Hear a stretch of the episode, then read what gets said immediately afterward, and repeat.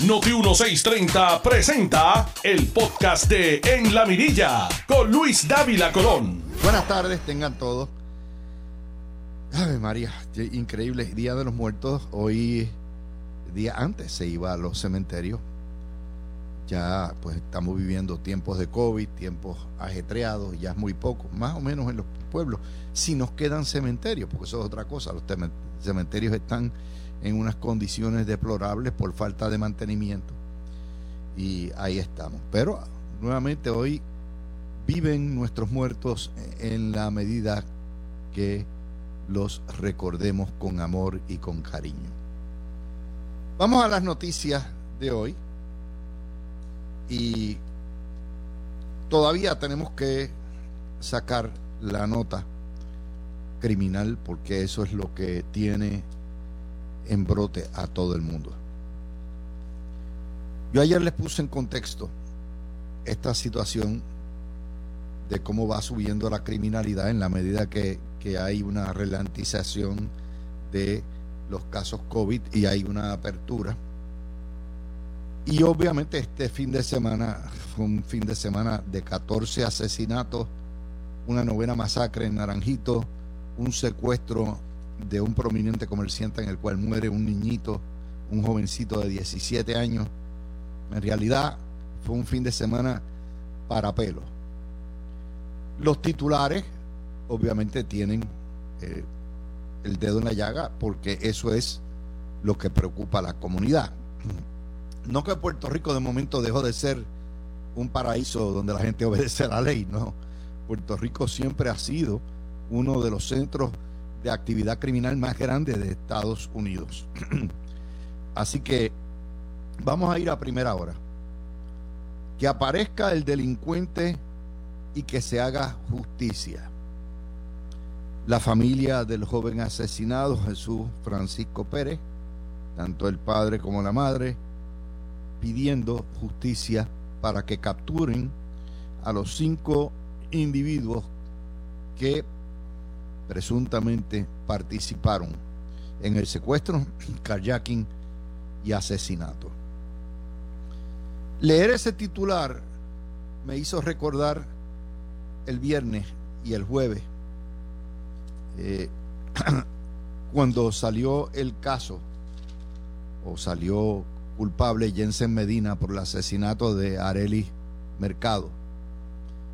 Y ver a la madre que religiosamente no se perdió un día de vistas. Y lo único que la consolaba era que se hiciera justicia y que se declarara culpable al autor que les robó su hija. Y nuevamente hoy, cuatro días después, todos observando el dolor de una madre y de un padre. De un jovencito todavía eh, en Puerto Rico un adolescente de 17 años sigue siendo un niño. Y eso me trae a que el FBI nos dice primera hora y el vocero, con Miguel Rivera, pues le sigue muy de cerca el rastro a los asesinados, asesinos secuestradores y ya los identificó como identificaron también en la masacre de Naranjito a los autores. Están todos pintaditos. Cuestión de que me le metan mano y los atrapen. Y eso nos trae el dolor del padre y de la madre ante lo que son víctimas del crimen de una noticia que rompió anoche jugando pelota dura, donde se informó que uno de los hijos del senador Gregorio Matías eh, fue detenido luego de una persecución en la Roosevelt, o sea, hubo resistencia a la intervención y al arresto, por armas y drogas. Ahí entran los federales, ATF, lo interrogan y la persecución termina en que los federales asumen jurisdicción porque le incautaron armas cargadores, mascarillas, y no mascarillas de COVID, sino eh, chalecos y sistemas de telecomunicación. No se sabe y no queda claro si fue como parte de un acto consumado criminal o de una planificación de un robo, un asalto, un asesinato que no se logró. La cuestión es que intervinieron. Y vamos a hablar del el senador Matías. Esta no es el primer político eh, cuyos hijos pues tienen problemas con la ley. senador Gregorio Matías tiene, yo tengo entendido, entre 10 y 15 hijos, todos lo, lo reconoció, pero nuevamente hay una regla de la vida que es básica. Los padres no somos responsables por lo que hacen nuestros hijos adultos, salvo que participemos ¿verdad?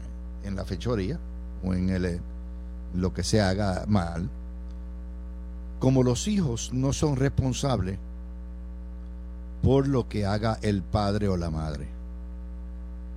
Máxime cuando se trata de un adulto de 28 años que probablemente vivió su vida lejos de, su padre y que por X o Y razón se descarrila. Y eso no es razón para burlarse o para intimar que el senador es corrupto si no se tiene la evidencia.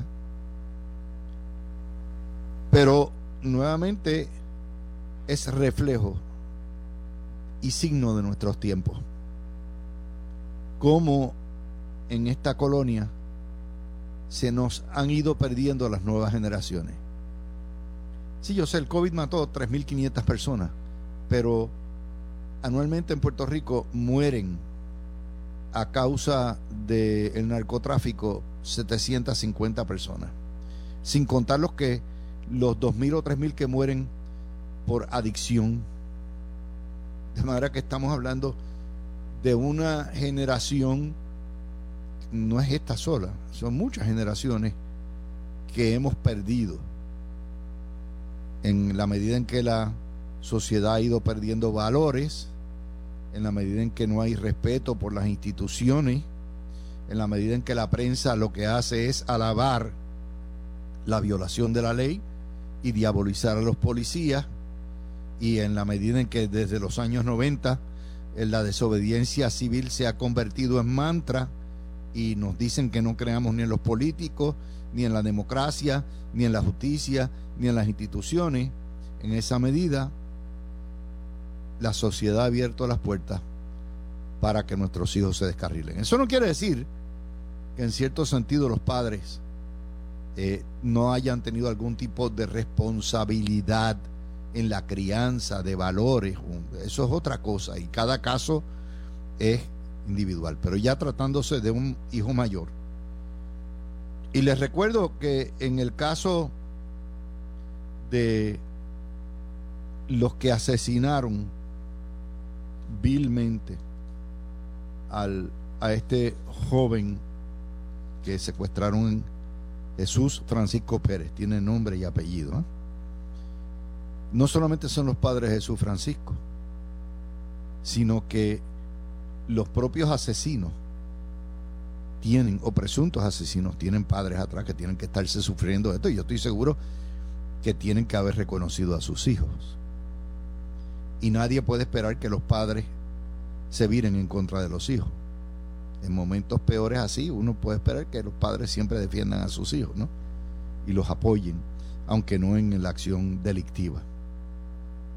Así que esto es una tragedia de padres y madres en todos lados. Y lo único que podemos hacer como sociedad, porque yo siempre lo he dicho en todos mis programas, yo apoyo mi policía, yo apoyo mi FBI, yo apoyo mis, fiscales de justicia federal y estatal. Y tenemos que tener fe y confianza en que el sistema va a encontrar a estos bandidos. No solamente en el caso del hipopótamo, sino hay que ir también al caso de la novena masacre del año en Naranjito. Es la novena. Y en eso Miguel Rivera pues no falla. La novena masacre, a una por mes prácticamente. El nuevo día nos pone la historia. El FBI tras maleantes con largo historial de crímenes. están buscando al tal Geoffrey Omar Pérez, que él tiene un largo antecedente y está en lo que se llama una libertad condicional como parte de haber cumplido, cumplió eh, una sentencia en la federal recluido y la otra parte de la sentencia la tiene es condicional, o sea, tiene puede estar con unas limitaciones, con un oficial de custodia que tiene que, que tiene que ir de probatoria, no es probatoria, de un oficial de lo que es custodia limitada y tiene que reportarse todo esto. Así que esa es otra nota más. Eh, el vocero nos pone voz de alarma en Río Piedra por la ola de violencia y claman mayor seguridad en el casco. Yo no voy a abundar más, sino endosar, porque como estudiante de la Universidad de Puerto Rico he visto el deterioro en mi alma mater y, cómo entre las izquierdas y la politiquería han destruido lo que era el campus símbolo de la excelencia educativa universitaria en Puerto Rico. Eh, ya ustedes lo saben, desde la explosión de los almacenes Vidal, ustedes recuerdan, eh, Río Piedra es un pueblo eh, muerto. El paseo de Diego le han metido distintos alcaldes, en Padilla, todo eso, millones de dólares y no prosperan las tiendas. Los estudiantes todos los días prefieren coger el, el, el, tren y se van afuera o se van a los malls. Eh, la plaza del mercado está en cuántas veces no han arreglado la plaza del mercado ustedes lo saben y nuevamente en un pueblo fantasma como ese los malhechores se aprovechan. Y la gente entonces deja de comprar en el casco y en la plaza y van a comprar a los comercios donde se sienten más seguros. Eh, yo oí ahorita en el canal 2 a Papo Cristian eh, Papo un líder cívico gritando, eh, histérico con la situación que se vive. Pero Papo Cristian representa en gran medida no solamente mucha gente en su comunidad, sino lo que es la generación mayor, que son los que se sufren esto, porque ven esto por televisión y entonces menos salen. Usted dice, ¿por qué los viejos no quieren salir? Pregúntele, ay no, Dios mío, que me asaltan, ah, no, que olvídate, a mí no se me ha perdido nada. Se le dicen, y estamos hablando de mayor de 60 años. Entonces, eso afecta a la familia porque entonces dejamos de disfrutar la compañía y de compartir en distintos escenarios con nuestros abuelos, con nuestros bisabuelos, porque están aterrados también por la manera en que la prensa brega con esto. Porque la prensa brega, politiquea con esto, le crea histeria. Y es una doble pérdida. Así que mi gente, en eso, eh, pues esa es la estamos. Eh, tengo dos buenas noticias que darle. al gobernador lo pelaron por la cuestión de las cacharras que él quiere ver eh, bajar. Y hoy Paquito Pared bajó lo que es la realidad. El gobernador va a proponer bajar las los arbitrios de los automóviles, de la compra de los automóviles. De todos. Sin embargo, va a aumentar porque los carros eléctricos no pagan arbitrio y van a empezar a pagar arbitrio. Así que eso es, nuevamente, noticia, pero recuerden que Natalia Yareco, imagínense, eh, yo no sabía esto, en arbitrios de automóviles representa 600 millones de pesos al año. Si usted le toca eso, a Natalia, de manera que donde tienen que bajar, yo seguiría, gobernador, el consejo del alcalde de Bayamón, bájele a los automóviles menores de 20 mil dólares o 22 mil dólares y a los otros le sube más. El que paga 4 mil pesos por arbitrio paga 5 mil pesos por arbitrio. Como usted lo tira en la vida útil de lo que es el pago del carro en 5 años, es una porquería. Y esa es la manera de cuadrarlo. Y la otra noticia buena que les tengo que dar también es que ya empezaron a traspasarle a los alcaldes que están listos la administración de las playas públicas y los balnearios. Ya Humacao, Manatí, Baja y Vieques son los primeros. Vienen más, ¿ok? De los dos partidos. Y se les pasa a las concesiones y se les pasa el parking. Le dan una pequeña renta para el mantenimiento, o sea, para lo que es la pintura, el arreglo a el parque y de ahí para abajo entonces el alcalde se encarga. Eso quiere decir que Punta Santiago en Humacao, Punta Salina en Toa Baja, Son Bay en Vieques, son algunas de las que van a pasar. Ojalá lo hagan también con Luquillo, con Seven Seas, con distintas así, eh, para poder el alcalde, mire, el ojo del amo engorda al caballo. Así que eso es buena noticia. Son las, déjame ver, son las, sí, las 12 y 25. Vamos a la pausa y venimos con el resto de las noticias. Tú escuchas el podcast de En la Mirilla con Luis Dávila Colón por Noti 1630. De vuelta con ustedes, mis amigos. Eh, vamos a hablar un poquitito precisamente de esa historia también criminal eh, o, de potencial criminal, vamos a decir así. El Instituto de Ciencias Forenses está investigando la muerte eh, de la joven María Paola Hernández Agosto. Eh, su marido la reportó como que se suicidó después de una discusión.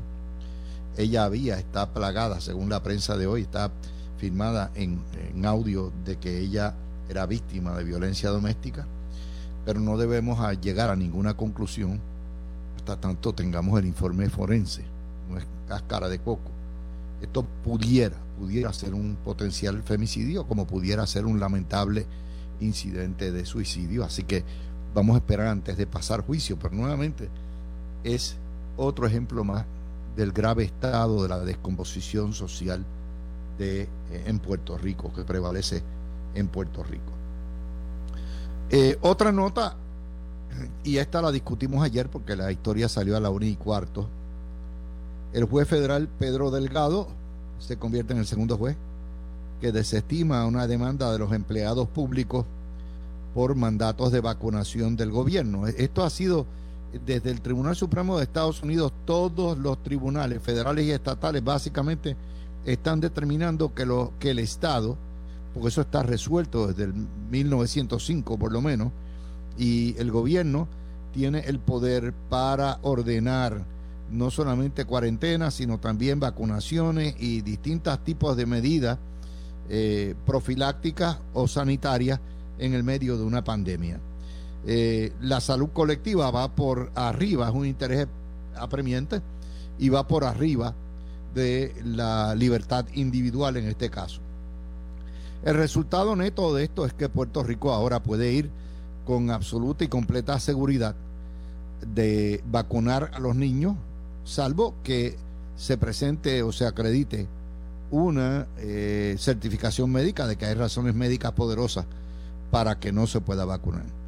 De manera que todos los niños mayores de entre 5 y 11, y dice el juez que tampoco el Estado viene, eh, tiene obligación de dar una dispensa por religión. Si lo quiere dar, es porque el Estado quiere. Eso ha convertido, y eh, hay otro caso pendiente, por cierto, en, la sala del juez presidente del Distrito Federal, el juez Raúl Arias Marsuach. Y yo no espero un resultado distinto. Esto, esto ha sido consistente.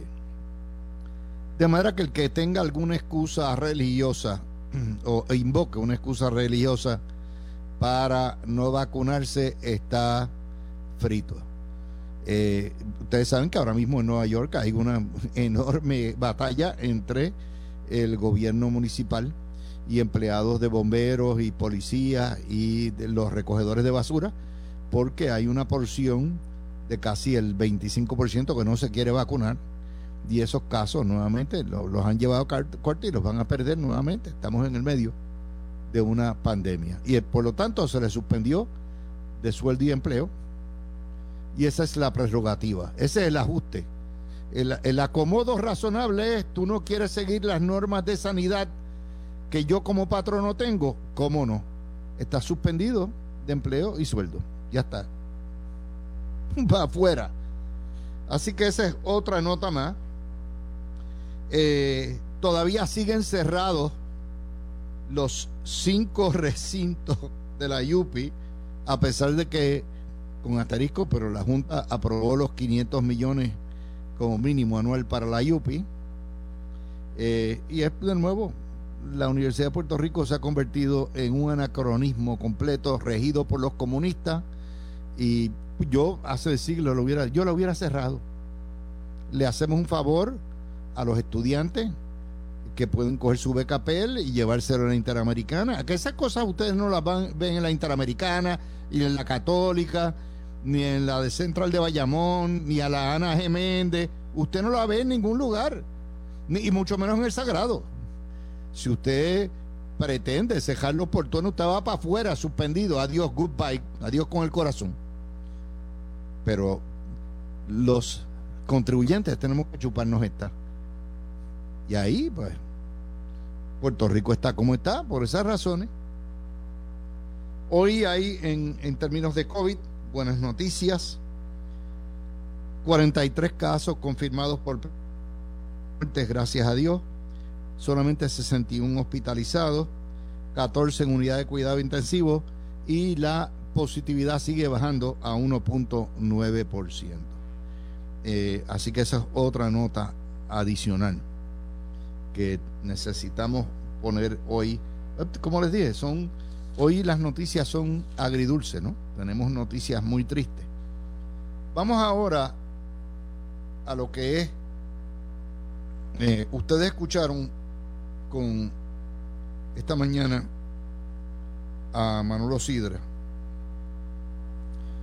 eh, que señaló obviamente una serie de cosas. Puerto Rico todavía está en recesión económica, todavía no hemos que teníamos en el 19, y en la medida en que continúe eh, esta condenación de, de la pandemia, pues vamos a continuar bien atrás. El gobernador de Puerto Rico, hoy siguiendo el consejo de Manolo Sidre, y por cierto, Manolo Sidre sabe de esto. Manolo Sidre llegó a su familia, llegó a Puerto Rico pelado, montó una panadería, hizo los mejores quesitos que hay. Tiene un sistema, ahora una, una panificadora de tres pares, tiene un restaurante de cuatro estrellas. O sea, sabe, se convirtió de un pequeño negociante, de un pequeño negocio, a un mediano, una mediana empresa. Y Manolo ha sido el que ha estado detrás del gobernador para que no acepte la deforma laboral que eh, plantea el Partido Comunista con el Partido Popular. El gobernador tuvo la decencia de antes de llegarle el proyecto, le dijo, mire, yo puedo vivir con estas cosas del proyecto, pero con estas no. Y el gobernador ya le señala lo que, lo que era claro y lo que yo les había dicho hace dos días.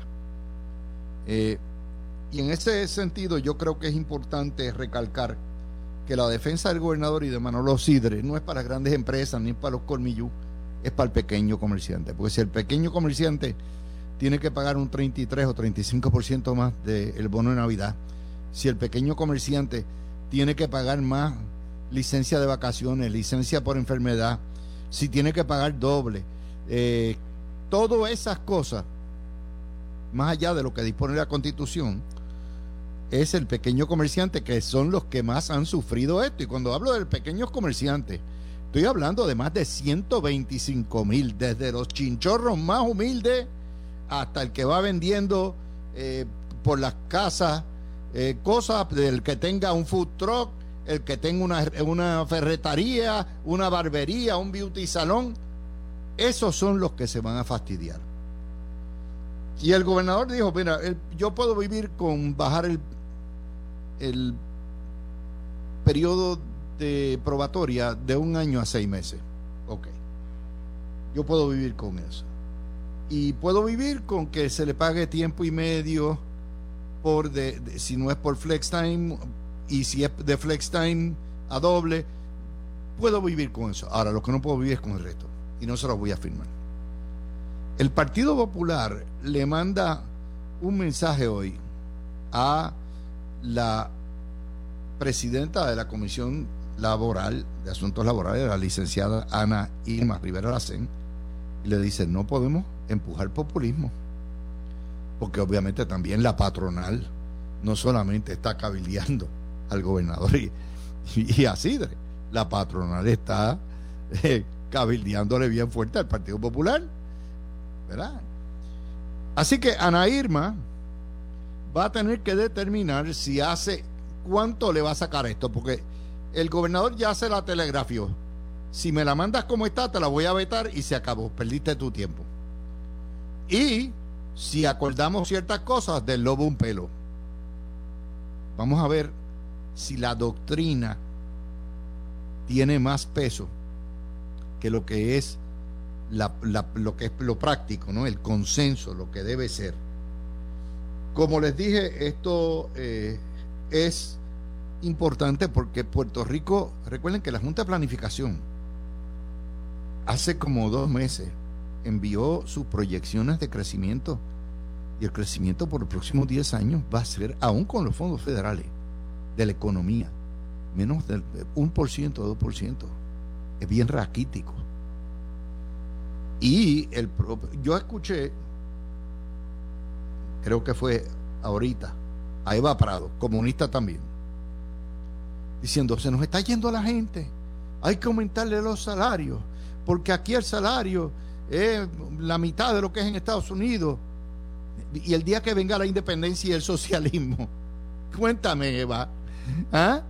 pregúntale a la Nogales si le va a dar trabajo en su emporio capitalista. No, pero es una locura. Comunista empujando aumentar los salarios que el día que llegue la República colapsa todo. Colapsa todo. Yo les hice hace como tres años una comparativa de lo que gana un maestro en República Dominicana, en Cuba, en Jamaica, en Venezuela, en Colombia, semanal, comparado con Puerto Rico. Y después le hice una comparativa de lo que gana un maestro en Puerto Rico, comparados con Florida, con Nueva York, con Ohio. Sí, los maestros en Puerto Rico ganan muchísimo más que las repúblicas. Pero en la República de Estados Unidos, de la cual formamos parte, los maestros en los estados ganan el doble y el triple. Pero como que eso no les llega a esta gente. Y eso nos trae a otra de las noticias. Eh, como les dije, el gobierno va a imponer la vacunación compulsoria de los niños son dos tiros, es una tercera parte de la dosis y son dos dosis al cabo de un mes. De manera que vamos a empezar ahora en noviembre y probablemente en diciembre o a principios de enero estén todos nuestros niños vacunados. Así que eso es bueno. Y Puerto Rico pudiera llegar al 90% de elegibles vacunados como queremos llegar. Vamos ahora a la noticia grande, que es la Junta de control fiscal. Y no la puse al frente porque cuando la semana pasada vino el revuelo por el, plan de ajuste con asterisco de la deuda, tanto John Mott como este servidor, y John Mott es el perito en esto, señalamos que la Junta iba a interpretar el plan de ajuste de la deuda aprobado por la legislatura como le diera la gana y acomodaticiamente y que haría una interpretación diciendo esto es bueno y el reto. ¿Se acuerdan que yo le dije, el cheque es bueno, lo que no vale la firma? Bueno, pues así mismo. Exactamente eso es lo que ocurrió. Esa historia que pudo haber sido la portada del vocero, pero se les escapó, estaba en la página 10. La Junta de Control Fiscal anticipa un reto legal a la ley 53 que aumentó que aprobó los nuevos bonos condicionados a que no se recorten las pensiones y que no se prohíba el ajuste de la colita, lo que es el ajuste anual que se hace a la pensión por la inflación. Y la Junta va a preparar, oigan bien, salió como le dijimos, va a preparar un memorial interpretativo para la juez, diciéndole, querida juez Swain,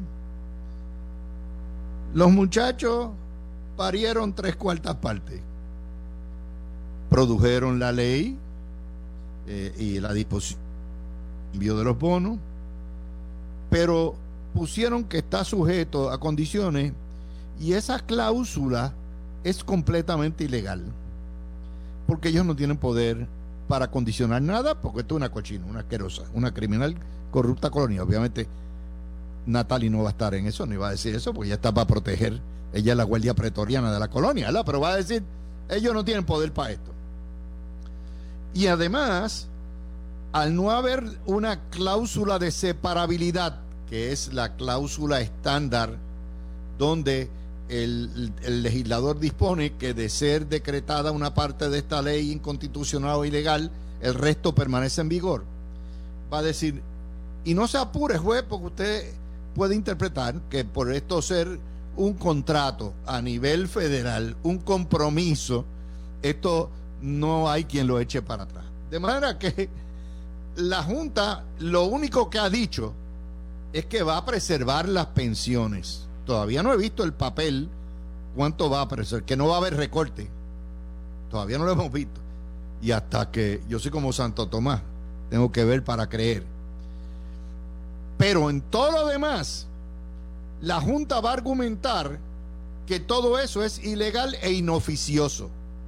Y lo que le va a decir a la juez es, mire, usted como poder que rige toda esta deuda, ¿verdad? Como la juez que determina, eh, decréteme eh, como bueno lo que es la autorización de los nuevos bonos, decréteme como bueno que no vamos a tocar la pensión, pero todo lo demás, incluyendo el ajuste de cola, incluyendo, y yo no sé si lo de la, la Universidad de Puerto Rico pudiera estar ahí, ok, porque eso fue otra de las condiciones que pusieron, al igual que lo de los alcaldes.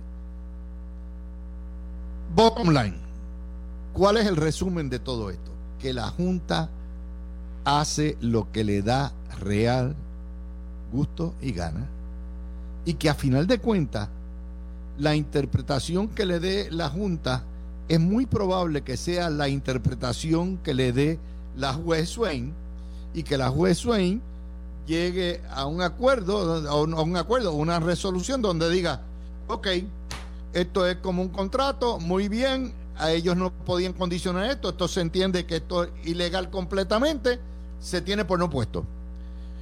En cuyo caso se quedan con la carabina al, hombro. Eso sí, si salvan las pensiones de recorte alguno, los políticos hicieron lo suyo.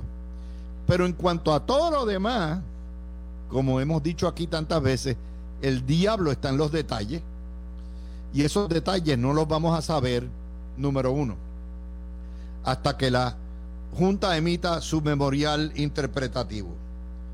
Número dos, hasta que la juez escuche todas las objeciones el próximo día, creo que cinco, eh, todas las objeciones que va a haber eh, contra el plan de ajuste y haga las determinaciones de rigor. Y número tres, hasta que la Junta, hasta que la, la juez haya oído todos los argumentos. Y por cierto, este proceso de aprobar va a durar desde ahora hasta el día 23 de noviembre y la juez baje y tenga la última palabra. Esa es la que hay. Esa es la que hay. Por si acaso había alguna duda, porque donde manda capitán no manda marinero. Y por si acaso, el gobernador me dio un tortazo.